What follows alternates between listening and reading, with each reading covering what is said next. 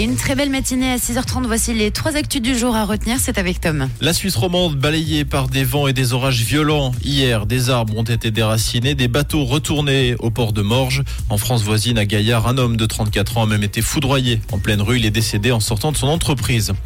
Le tribunal d'arrondissement de Renan a acquitté les six policiers impliqués dans la mort de Mike en 2018. Il a estimé que l'intervention policière n'avait pas causé la mort du Nigérian.